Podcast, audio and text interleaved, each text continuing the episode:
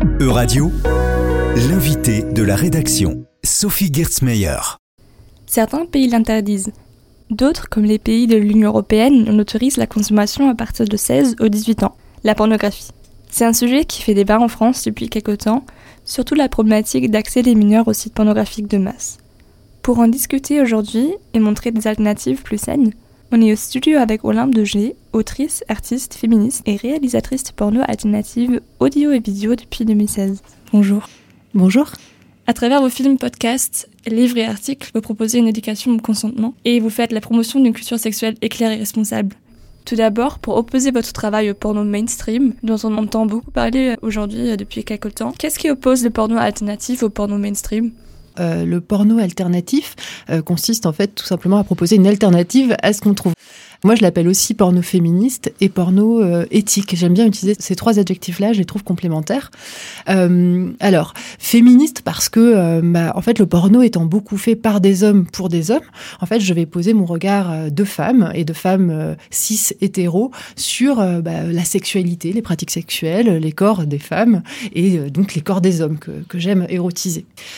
et quand je parle de porno éthique, c'est parce que mon travail propose aussi une réflexion on va dire, en deux grands euh, pans. Il y a euh, comment on produit le porno derrière la caméra. Donc euh, j'ai toute une réflexion et tout un travail sur bah, comment tourner de façon respectueuse, comment assurer le consentement des performeurs mais aussi ma responsabilité en tant que productrice d'image dans ce que je donne à voir. quelle valeur je veux proposer en fait aux gens qui vont voir mes films. C'est tout ça. Et donc en quoi une production pornographique peut-elle vraiment être féministe? Le porno mainstream, il, euh, il, est, il, produit de façon de plus en plus low cost. Euh, je recommanderais euh, chaleureusement le documentaire d'Ovidi qui s'appelle Pornocratie, qui montre vraiment une ubérisation du porno et comment on demande à des femmes de plus en plus jeunes de faire des pratiques de plus en plus hard pour des de plus en plus cheap, enfin de plus en plus petits, quoi, sont de moins en moins payés. Ça peut être une industrie qui est délétère en fait pour la santé des personnes qui y participent. Donc bon, bah déjà la réflexion féministe, elle va être vraiment sur euh, euh le consentement, euh, les violences sexistes et sexuelles. Et puis il y a aussi une réflexion sur justement poser un regard féminin. Donc c'est ce qu'on appelle le female gaze. En quoi moi le fait d'être une femme et de filmer va changer ce que je donne à voir? Et par exemple, un exemple tout bête, je vais m'attacher à filmer des pratiques sexuelles qui font vraiment du bien aux femmes. Par exemple, dans un porno féministe, on va montrer euh, une femme qui se sert d'un bah, vibro externe, comme un aspirateur à clitoris ou, ce genre de choses. Et puis, il va y avoir aussi une volonté de déformater un petit peu ce qu'on montre comme euh, étant le corps féminin euh, sexy. Donc, montrer plein de corps différents et montrer que plein de corps de femmes avec des formes, des couleurs de peau différentes sont sexy, en fait. Et puis, s'attacher aussi aux émotions, à la personnalité des personnages, et pas juste à leur performance sexuelle. Parler, parler du porno, que ce soit du porno euh, féministe ou mainstream, est encore tabou dans notre société. En tant que réalisatrice et autrice, vous libérez la parole sur ces sujets. Considérez-vous que votre travail en tant que réalisatrice du porno féministe est aussi un travail éducatif oui, euh, bah absolument, oui, oui. Euh. En fait, moi, je considère que le porno, c'est pas forcément juste un support masturbatoire. Euh, pour moi, le porno, c'est vraiment un produit culturel comme un autre. Et je trouve qu'on manque vraiment d'une culture sexuelle, parce qu'effectivement, la sexualité reste encore quelque chose de, honteux, de tabou. Enfin, parfois, on a l'impression qu'on parle beaucoup de sexe, mais on en parle toujours de la même façon, en fait, qui je trouve, d'une façon qui, qui nous aide pas, qui est vraiment dans la performance. Combien de fois il faut faire l'amour par semaine? Quelle est la position la plus jouissive, etc.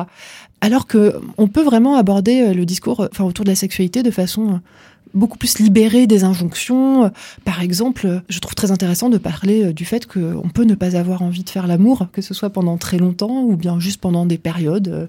Le porno propose en fait une comment dire un support pour élargir son horizon culturel sexuel. Et c'est aussi pour ça que par exemple faire comme je l'ai fait un, long métrage avec un format qui, qui dure plus d'une heure ça permet de sortir un petit peu de ces recherches euh, sur qu'on va avoir avec les hashtags sur les sites de porno mainstream où on va chercher des trucs ultra précis en fait et on va vraiment s'enfermer dans des catégories très niches. Alors qu'en fait quand on regarde un long métrage eh bien on va pouvoir se laisser emmener par l'histoire et puis se laisser surprendre. Se dire ah tiens ça ça je savais pas que des personnes pouvaient faire l'amour comme ça. Je savais pas que ça ça pouvait m'exciter. Ça euh, en fait non ça me parle pas Concernant ce premier long métrage, qui s'appelle Une dernière fois, vous l'avez réalisé en 2019 pour Canal+, mais comment t'y vous amené euh, à réaliser du porno alternatif et féministe de base?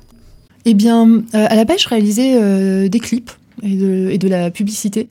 Et euh, je me suis rendu compte que j'avais beaucoup de choses à dire en tant que femme euh, sur la sexualité, que je trouvais qu'il y avait vraiment une béance dans le, comment dire, la, ouais, la production euh, cinématographique, que le sexe était un peu un impensé à l'image. En fait, par exemple, au cinéma, quand on montre une scène de sexe, je trouve que c'est hyper standardisé, que c'est des moments où les gens ne se parlent pas, où on lance la musique. vraiment, il y a des manies que je trouve assez sexistes. Et je me disais, j'aimerais représenter le sexe d'une façon plus réfléchi euh, euh, et puis qui me fasse envie, ou moi je me sente euh, représentée, etc. Et est-ce que vous avez eu d'autres inspirations à l'international ou d'autres pays européens ou de développement internationaux? Bah, en tout cas, le besoin enfin, de proposer des scènes de sexe bah, qui se distinguent d'ailleurs aussi du porno mainstream, où il y a vraiment une logique très commerciale, pour le coup, ça me c'est vraiment venu des tripes, quoi. C'est vraiment une ambition très personnelle. Après, effectivement, j'ai regardé ce qui se passait un petit peu partout, et j'ai d'ailleurs envié euh, certains autres pays, euh, notamment des pays scandinaves, où euh, bah, les, réalisatrices qui font de la pornographie vont avoir accès à des aides auxquelles nous on n'a pas accès en France en tant que, que réalisateur. Dans certains pays, le porno reste interdit. Qu'est-ce que vous pensez des interdictions du porno? Moi, je, pense que c'est absolument absurde. Souvent, je fais le parallèle en fait avec la criminalisation et l'interdiction de la prostitution, dont toutes les études ont, ont montré qu'elle mettait plus en danger les travailleurs et travailleuses du sexe en fait, qui se retrouvent euh, plus précarisés, plus à la merci euh, d'attente euh, des clients, enfin qui peuvent faire un peu tout ce qu'ils veulent du coup, puisqu'elles n'ont aucun recours, puisqu'elles pratiquent quelque chose de criminel. Donc je pense que l'interdiction du porno à aucun moment n'éviterait la production du porno. Mais voilà, euh, je, pense que ce serait vraiment livré en pâture les travailleurs et travailleuses du sexe. Et en ce qui concerne la production de porno en France, je crois que vous en avez fait l'expérience en réalisant vos films. Elle est très réglementée. Mais pensez-vous qu'il y en va de même pour la diffusion? En fait, pensez-vous qu'en Europe, elle est assez encadrée légalement? Là-dessus, il y a vraiment des choses à travailler, enfin, ne serait-ce que sur euh, l'accès aux mineurs, euh, où c'est malheureusement open bar, où on se retrouve avec des, enfants qui ont accès euh, dès 9 ans, voire plus tôt, au porno. Et puis, bah, il y a tout le problème du piratage. Mais en fait, ce qui est triste, après, moi, je suis pas du tout spécialisée dans, ces techniques-là de diffusion, mais ce qui est triste, c'est que les mesures qui sont proposées ont tendance à privilégier les gros producteurs de porno. Parce que, par exemple, on va proposer qu'il y ait un système d'identification avec une carte bancaire, etc. Et ça, c'est des choses que les petits producteurs alternatifs de porno ne peuvent pas se payer. C'est vraiment un problème. Et je trouve dommage qu'en fait on se focalise autant sur euh, du coup la coercition, le fait de limiter, etc. Alors qu'on pourrait euh, plutôt encourager la production d'un porno différent et puis de films qui soient complètement dédiés à l'éducation sexuelle, que ce soit des jeunes comme des adultes. Oui, le porno féministe est payant alors que le porno dit mainstream reste gratuit. Est-ce que vous pensez que ça peut être un problème? J'en dis que tout travail mérite salaire. En fait, c'est exactement comme la bouffe. En fait, euh, il faut pouvoir investir dans notre santé. enfin, je suis tout à fait euh, consciente que quand on a accès gratuitement à, tous euh, ces contenus, c'est très difficile de se dire d'un coup, bah en fait, je vais payer parce que je souhaite regarder un porno où les gens n'ont pas été maltraités, un porno qui est aussi en accord avec mes valeurs et qui va pas faire que j'ai honte après l'avoir regardé, que je vais pas avoir une dissonance cognitive.